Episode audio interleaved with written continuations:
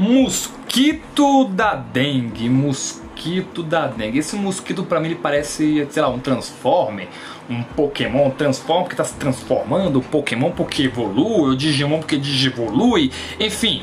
Esse maluco, esse mosquito, ele tem a incrível capacidade de trazer para nós várias e várias doenças. Febre amarela, dengue, chikungunya, febre hemorrágica. Meu irmão, esse mosquito tá sempre crescendo aí, ó. Quando era pirraia eu só ouvia falar na dengue.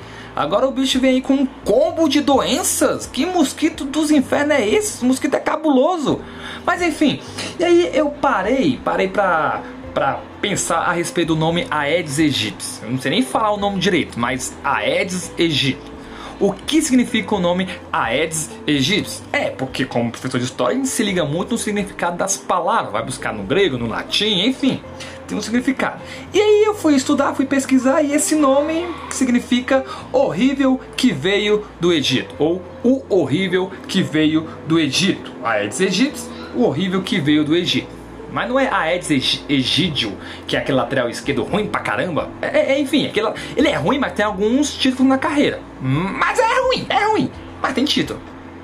É, o Vampeta, por exemplo. O Vampeta é campeão do mundo e o Messi não é. Neymar não é. O Cristiano, Cristiano Ronaldo não é, mas o Vampeta é campeão do mundo, campeão. Mas enfim, o que tem a ver o Aedes aegypti, essa história que eu falei toda, com o nosso tema do nosso podcast, né? Que é a revolta da vacina. Bom, ali por volta de 1850, a febre amarela assolou a cidade do Rio de Janeiro. Muita gente morreu, muita gente morreu, muita gente morreu. A parada foi tão sinistra que fez o imperador Dom Pedro fugir, sair voado lá para a cidade de Petrópolis. Deixou o Rio de Janeiro para trás e foi ali se, se abrigar na cidade de Petrópolis com medo da, da febre amarela. E aí, você sabe que aqui no Brasil, para algo tomar a atenção, a devida atenção dos nossos governantes, ela precisa atingir a esfera da economia. E a febre amarela começou a atrapalhar financeiramente, economicamente o Brasil, pois os navios já não queriam mais passar pelo Brasil, não queriam mais entrar no porto do Brasil ali no Rio de Janeiro e em Salvador, porque Salvador também estava feia a coisa da febre amarela.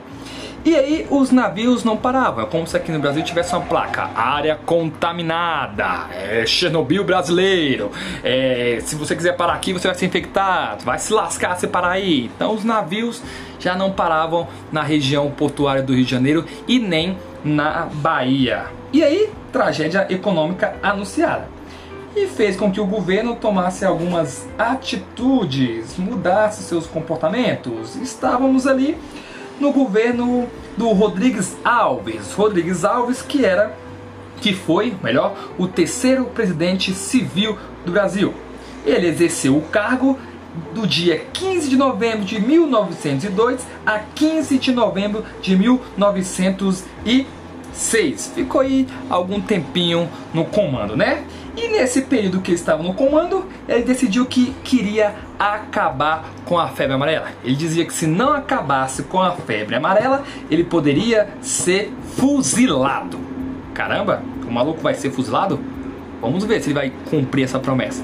Mas aí para acompanhar esse processo dele, essa política dele, essa missão dele não ser fuzilado, ele conheceu ou foi apresentado ou queria conhecer o Oswaldo Cruz. Sim, o Oswaldo Cruz, doutor Oswaldo Cruz, que dá nome à Fundação Oswaldo Cruz, a Fiocruz, que é um, um dos grupos aí que está tentando trazer a vacina para nós aqui, a nossa libertação, né? Porque eu não sei vocês, mas eu tô com medo da porra desse coronavírus aí.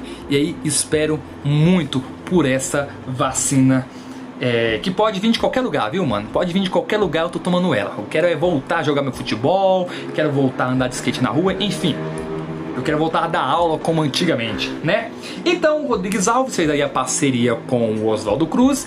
E aí, algumas medidas começaram a ser implantadas no Brasil. Ah, o Rodrigues Alves ele teve uma filha que morreu por causa da febre amarela. Portanto, o próprio presidente perdeu uma filha para a febre amarela. Febre amarela do cão, viu?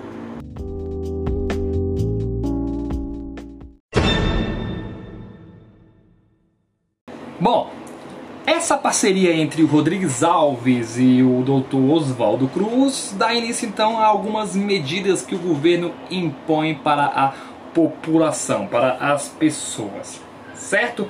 E para conter então a febre amarela é criar então a Brigada Mata Mosquito, grupo de pessoas, um órgão do governo chamado Brigada Mata Mosquito, que tinha como objetivo, como trabalho, ir às casas das pessoas para pulverizar, matar os mosquitos e evitar o aumento assim dos casos de febre amarela no Brasil. Só que aí é, a brigada mata mosquito nem sempre era bem recebida pela população não. Principalmente nas regiões das pessoas mais pobres, é, as pessoas não recebiam bem a brigada mata mosquito. E aí tinha uma hora, se, não, se a população não deixasse entrar, poderia entrar a força na residência daquela família. E foi isso que aconteceu. Na casa onde não era bem recebido, eles entravam assim mesmo e pulverizava a casa para evitar é, o aumento dos casos de febre amarela. E aí a população começou a ficar furiosa por ter a sua casa invadida por grupo de pessoas que elas nem conheciam, amando do governo. Pois essas pessoas não acreditavam, gente, que uma doença tão grande assim poderia sair de um mosquito muito pequeno. Para elas não fazia sentido, mesmo que isso já fosse comprovado por estudos. Elas não acreditavam. Cara, é igualzinho uma situação agora, né? As pessoas não acreditam na ciência quando falam da vacina. Enfim, vamos tocar o barco aqui para falar sobre a revolta da vacina. E aí, essas brigadas, como eu disse, a Brigada Mata Mosquito, entrava na casa das pessoas, principalmente a casa das pessoas mais pobres, e lá elas eram mal recebidas, mas entravam assim mesmo. Então, com esse trabalho a longo prazo, a febre amarela ela acabou, ou melhor, ela foi controlada. Então, essa foi uma das medidas aí que veio depois acompanhada da peste bubônica. O Brasil sofreu muito com a peste bubônica, o mundo sofreu com a peste bubônica, né? Uma grande pandemia aí com proporções parecidas com a do coronavírus, matou muita gente. A peste bubônica, não sei se você sabe, eu também não sabia há um pouco tempo atrás, era transmitida pela pulga que vinha no rato. E essas regiões portuárias, regiões de porto, eram regiões que mais tinham caso da peste bubônica, pois os ratos vinham nos navios e aí esses ratos tomavam de conta. O doutor Oswaldo Cruz então determinou que ele deveria, que o pai deveria acabar com os ratos, matar os ratos, matar, tá, tá, tá, matar o rato mesmo.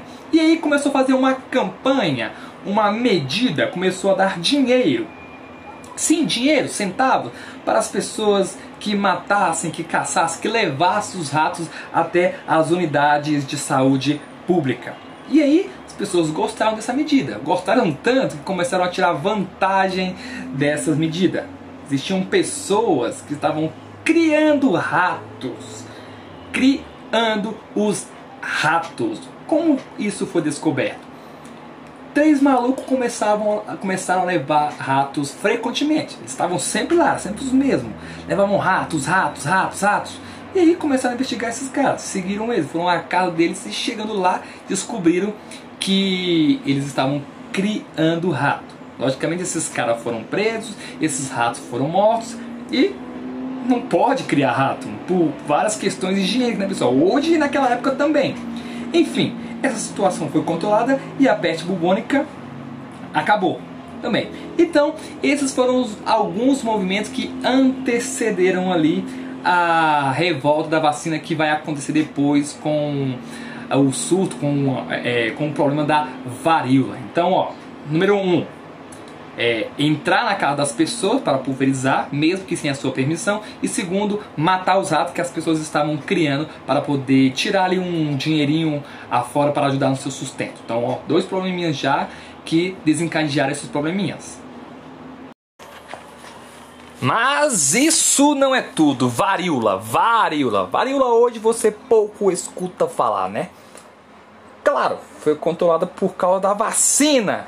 É uma situação parecida com o que acontece hoje com essa pandemia de Covid-19, o famigerado coronavírus. E aí, o Brasil sofria muito com a varíola, o mundo sofria muito com a varíola. Então, naquela época parecida com agora, o mundo então havia feito, realizado uma vacina para a varíola, parecido com o que acontece agora, né? Claro, não tão rápido como os casos do Covid, mas a vacina chegou. E aí o povo então ficou desconfiado. E por quê? Porque essa vacina é parecido com o que acontece agora.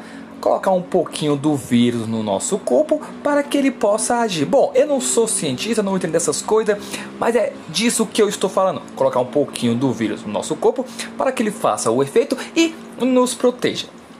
Com a vacina, então, o Oswaldo Cruz forçou o Rodrigues Alves a obrigar ao Congresso Nacional a aprovar a lei da vacina.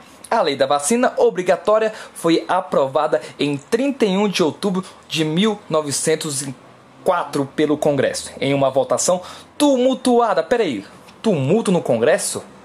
Nunca mais aconteceu, né? Só aconteceu naquela época. Mas então, em uma votação muito tumultuada, porque alguns eram contra, não apenas porque seria um vírus inoculado em nosso corpo, mas também porque era contra a liberdade individual de cada cidadão brasileiro. Como assim? O cidadão brasileiro não tem direito de opinar se ele quer ou se ele não quer? E esse foi um dos motivos. Então, como não ter o direito de dizer não? Como assim? Não quero tomar vacina! Oh, eu não quero ter que tomar vacina! Olha bolas! Esse era o argumento. Então, isso iniciou-lhe um conflito dentro do Congresso que se estendeu pela cidade do Rio de Janeiro e pelo Brasil também, né? Dando início aí ao famigerado, a famigerada revolta da vacina. Que isso não é tudo. Calma aí que eu vou contar mais para você.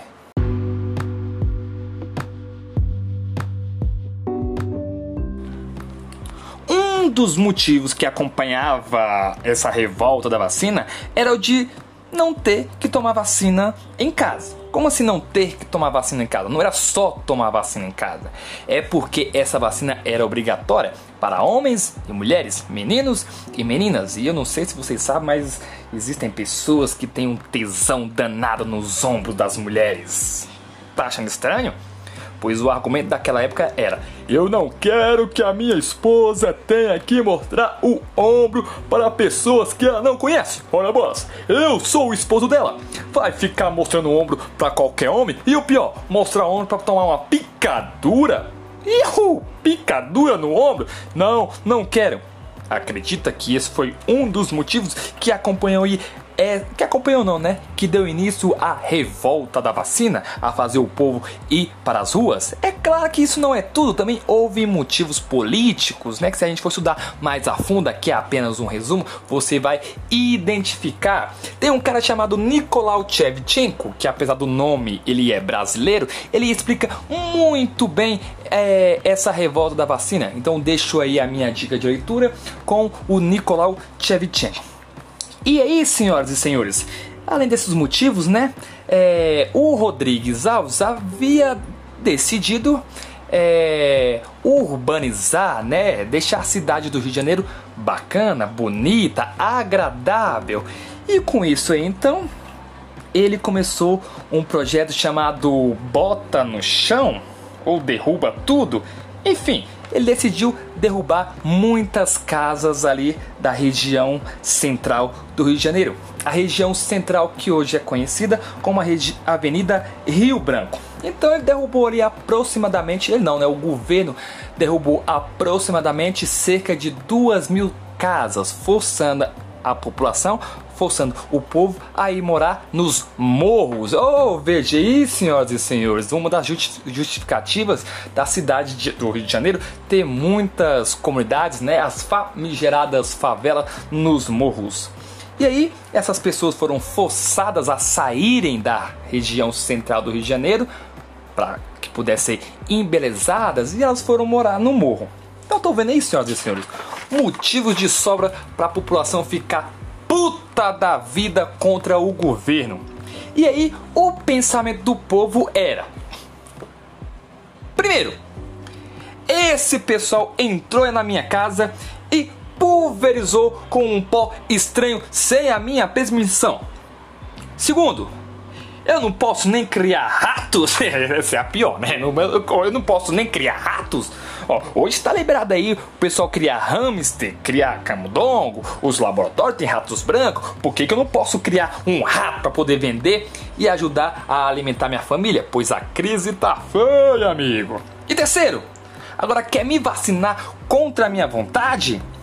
E aí, senhoras e senhores, esses motivos foram se juntando, se juntando, e aí houve uma revolta popular gigantesca. As pessoas saíram às ruas no dia 15 de novembro de 1904.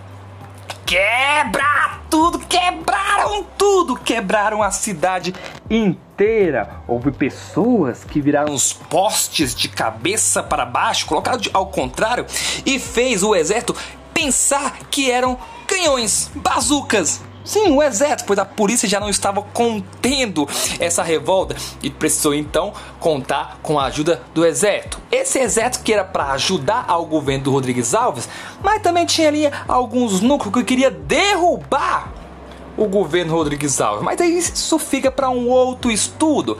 Mas serve também para a gente se ligar que isso não foi só uma revolta popular, também houve indícios políticos, como tudo no Brasil acontece, né? Tudo tem viés político, mas o povo, o povo, o povo saiu à rua nesse episódio que ficou conhecido como a revolta da vacina. Com isso tudo, né? O governo de Rodrigues Alves não queria ali perder. O, o governo dizia que só sairia do catete se estivesse morto. Ele não morreu, quem morreu foi o Getúlio Vargas, né? Mas isso lá na frente. Mas Rodrigues Alves não morreu. E aí, com isso, a vacina foi suspensa. O governo Rodrigues Alves apaziguou a situação, tomou o controle. Então, senhoras e senhores, essa é um pouquinho do resumo da história da revolta da vacina.